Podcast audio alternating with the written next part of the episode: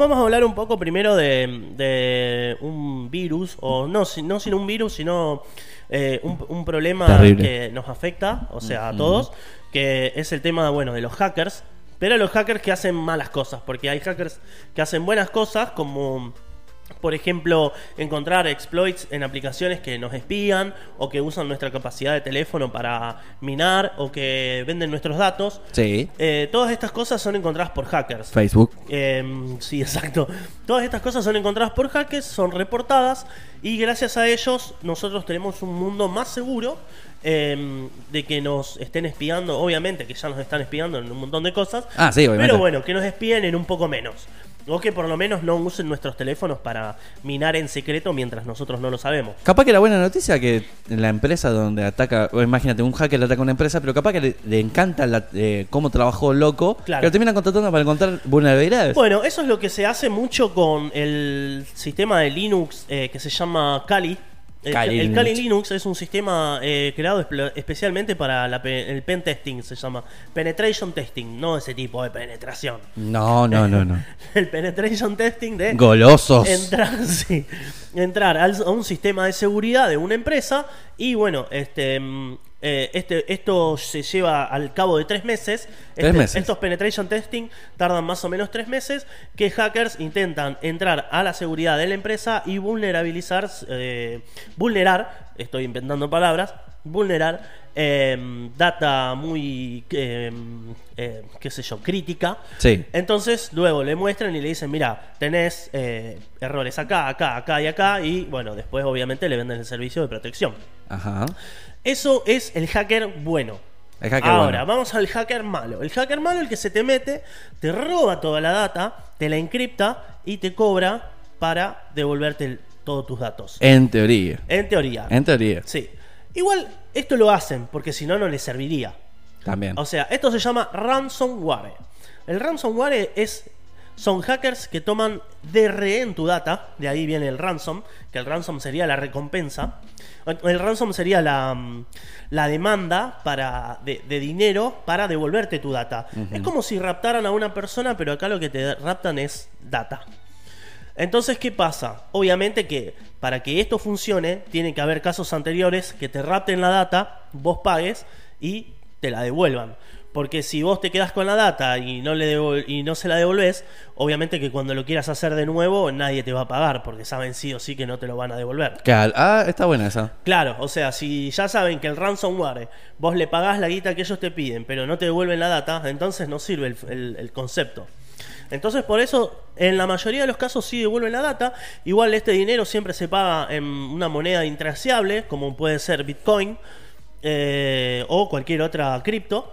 Eh, y el tema del encriptado que te hacen, te hacen un encriptado tan complejo que para desencriptar un solo archivo podés tardar 3 millones de años con los con las PCs convencionales. 3 millones de 3 años. millones de años, sí, porque usan un encriptado MD5 que es uno de los más complejos, incluso el que usa Tesla en sus autos. Uy, uy, uy. Así que es algo muy muy complicado cuando te raptan la data de desencriptarla.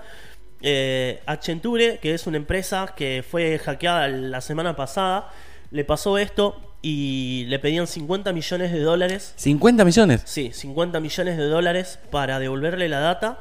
Y si no, empezaban a revelar información eh, personal de, de los empleados y todo eso. Ay, Dios, qué Eh, complicado. claro, este, no había chance de que, mm, de que zafaran. Entonces, bueno, se hicieron cargo. Primero pagaron 2 millones. Primero, para ver si le devolvían data, le devolvieron un pedazo de, su, de sus datos. Entonces, ahí era como que iba real la cosa. Y terminaron pagando los 50 millones. Siendo que en los primeros cuatro días gastaron 1.14 millones de dólares en ingenieros de sistema para ver si podían desencriptarla. Ay, Dios. Y no pudieron. No, no, no. O sea, terminaron pagando en total unos 52 millones de dólares, a grosso modo. Pero bueno, era la única que le quedaba, si no era bancarrota total de la empresa. Pero recuperaron los datos. ¿Eh? Recuperaron los datos, sí, sí, sí, sí. La empresa que los hackeó fue una empresa rusa. eh, que mm, automáticamente, bueno, ellos te mandan, te hackean la data, te ponen un TXT y te dicen, bueno, te hemos hackeado. Para que veas que esto es verdad, te mandamos el código para desencriptar unos archivos. O mandanos un archivo encriptado, nosotros te lo desencriptamos y te lo devolvemos desencriptado. Eh, tenés, no sé, 72 horas. Bueno, a ellos les dieron una semana para que paguen. Sí, si no... es complicado 50 millones de dólares Claro. en 72 sí, horas. Sí, a ellos, a ellos le dieron eh, una semana y bueno, para que sepan que era en serio, le revelaron un montón de data, un poco, ¿viste? Pero no tan complicado. Eh, igual fue interno eso, no, no, no la publicaron online. Ah, menos mal, menos mal. Claro. Em, después también, este, esto de ransomware, eh, ¿qué pasa? ¿Cómo, ¿Cómo nos protegemos? O sea, porque si ataca esta empresa, eh, ¿cómo nos protegemos nosotros? Eh, esto lo que ataca generalmente son eh, pequeñas empresas, obviamente, eh, centros de datos. Sí. O sea, no te van a atacar una casa. Es muy raro que te entre a tu casa. Porque esto. tampoco le sirve. Tampoco les sirve porque saben que vos no vas a pagar esa suma de dinero. Igual acá en Latinoamérica, eh, el- esto del ransomware aumentó mucho en los últimos años, de la, ahora con la cuarentena, por la necesidad de la gente de guardar y armar datos, eh, armar servidores internos que muchas veces lo hacen. Mm. Ahora con el como empezaron a disminuir el costo, empezó a bajar el costo de los discos, de las computadoras y todo eso, Sí. uno generalmente eh, se arma un servidor hoga- hogareño. Mm. Se arma un servidor, entre comillas, porque no usa, no hace un servidor en sí como tiene que armarse. Y no está seguro tanto de, de la Claro, nube. A lo que voy el servidor, ¿qué es el servidor? Es una computadora más con un disco más grande, eso. ¿Qué se llama falsamente servidor? Porque un servidor, obviamente, que primero tiene que pasar por un microtik, un switch, toda seguridad, seguridad física, más que de software, y luego, bueno, obviamente un software instalado que generalmente se corre en Linux, porque es el que más viabilidad tiene en el tiempo, o sea, que no, no tiene errores, y es el más difícil de atacar en el caso de este tipo de cosas, de virus. Claro. Que generalmente estos, estos archivos vienen asociados, viste, a un, no sé, bajan un crack. eh, pasa mucho con... Yo tuve varios clientes que fueron atacados el año pasado y este año también, que generalmente eran em, empresas de arquitectura, Uh, eh, de planeamiento civil, em, eh, centros de... ¿Cómo es? Em, de abogados estos. claro. O sea, son lugares que trabajan con mucha data y también el servidor que era un disco externo, el backup era un disco externo conectado a una computadora. Eh, al usar AutoCAD y todo este tipo de programas que se bajan con cracks y todo eso, y bueno, aprovecha para entrar por ahí. Claro. Y luego hace un desastre. Una vez que entró a la red, no hay forma de sacarlo. Empieza a afectar todas las máquinas. Eh, lo único que queda es resetear todo, sacar la data por donde se pueda, formatear todas las máquinas e instalar todo de nuevo. Tenían el backup del disco externo conectado a la PC. Conectado a la PC. Eso es lo primero que no se tiene que hacer. Claro, o sea, pero aparte... Lo tenés como backup, está bien, te puedo creer que no, no, Claro. no- no tenés para pagar un servidor, por ejemplo. Sí, no, Pero igual- sacalo, Claro, claro. sacalo. No lo dejé puesto. Claro, claro. Igual, bueno, la regla del backup, la regla del backup, para que no pasen este tipo de cosas, dice que hay que tener tres backups. Tres backups. Uno físico, o sea, el que tengas en la máquina servidora, por ejemplo. Eh, otro físico también, pero fuera del, fuera del lugar donde estás. O sea, si estás en una oficina, tenés uno, no sé, en otra casa, en otra oficina, en la casa de un amigo, en donde sea. Porque cualquier destrucción física de ese lugar se va a destruir el backup. Claro. Si se incendia, se inunda, o incluso si te roban. Eh, y después siempre también uno en la nube.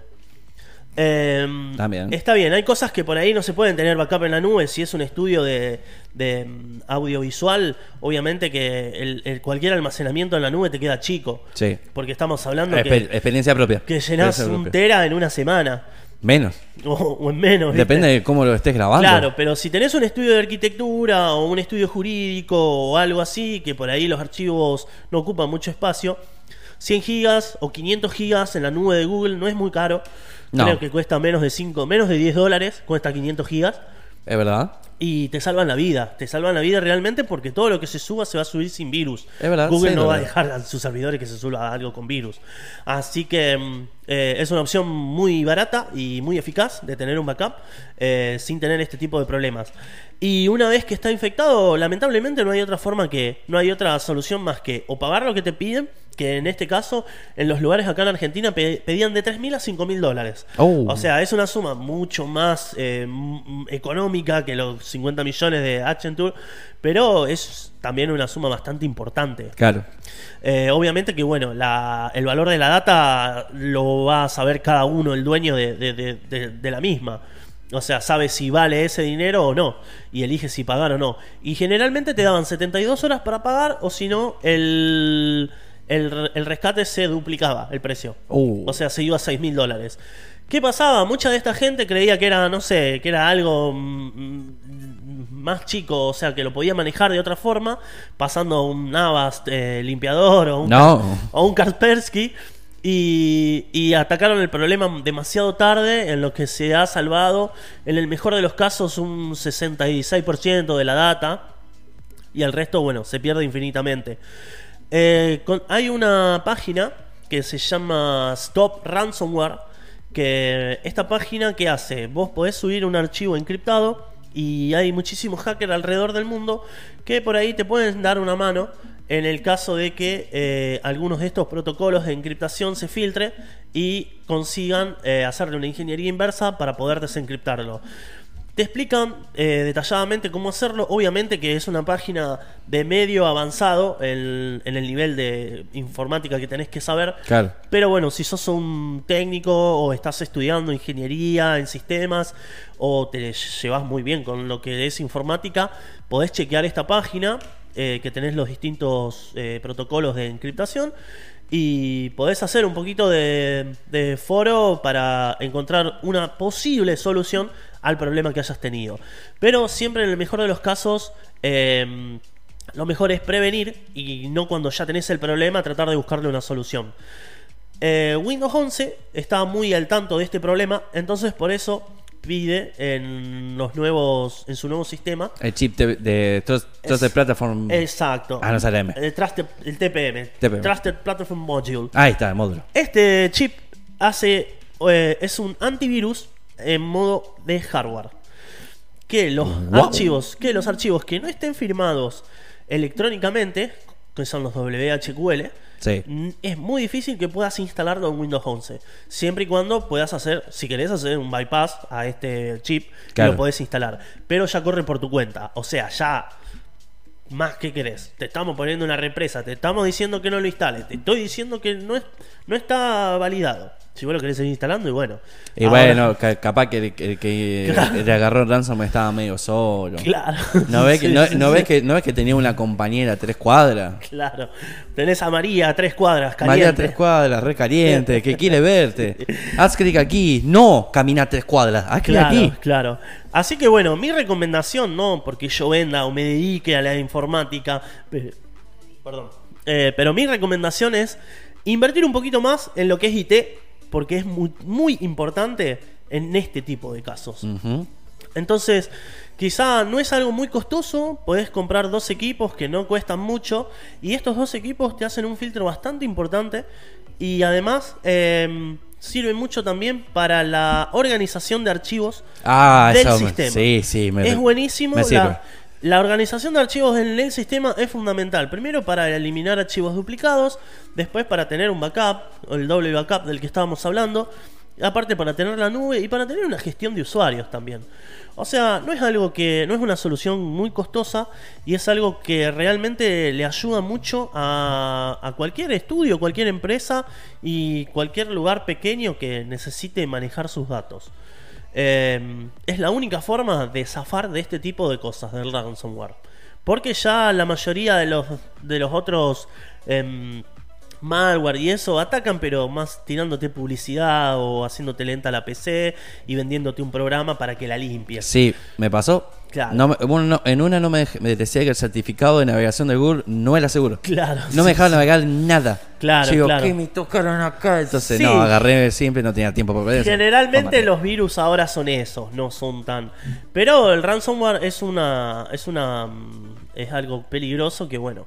Le puede atacar a cualquiera. El malware, el malware te lo fumás. Pero ¿qué pasa? En ese Sí. momen- momento, cuando estaba más o menos más paciente, pensé, yo tengo Microsoft Edge. Y yo me cago de risa. Claro. Porque usaba Bing. Ajá. O cualquier otro tipo de navegador, Sí, claramente. el Microsoft Edge Eva, pero por lo menos bastante bueno dentro Después de todo. está el Brave también, el, el Opera también. El Opera viene con un VPN incluido. Sí. Eh, la verdad que hay un montón de navegadores y bueno, eh, un usuario experimentado ya sabe dónde hacer clic cuando dice haga clic aquí para descargar. El mejor antivirus es el sentido común. Claro. El mejor antivirus es no agarrar virus. Eh, no agarrar virus. Oh, oh, increíble. Claro, sí. Ahora, ahora te van virus a. rate, virus rate drop. Ah. not, not Stones para las compañías de Not antivirus. Stones, Not. Stones. Eh, le está Pero- cagando la- la- el, el hombre que quiere sacar de vacaciones al hijo, que está trabajando en Norton. Sí. Qué mala persona Obviamente. que sos, pibe. Pero bueno, eh, recuerdan que en Windows 10 el mejor Windows es el que viene integrado, el Windows Defender. Salió mejor Windows del año pasado. Y después, bueno, si quieren invertir en un antivirus, el que está a la cabeza hoy día es, es el Kaspersky. Kaspersky, ¿no puedo creer? Sí. ¿Volvió Es- de nuevo? Sí, volvió de nuevo y tiene muchísimas opciones de limpieza. Y aparte tiene un boot, eh, un USB boot de Kaspersky Oh. que te limpia la PC en modo, o sea, con en, en- en- en otra instancia, no dentro de Windows, que sirve para una limpieza mucho más profunda. Pero también es para usuarios medio avanzados. Así, porque si no podés hacer un poquito de quilombo. Es verdad. ¿Windows Defender o Kaspersky? Yo uso Windows Defender. Pero el el otro día tenía que limpiar un par de PC y la herramienta esta de Kaspersky, que es para usar con USB, es buenísima. Muy bien. Es buenísima. Así que bueno, se los recomiendo. Cualquier data que quieran saber más a fondo sobre esto, pueden consultar en el canal o consultar en, punto, en Computac, eh, en Facebook. Eh,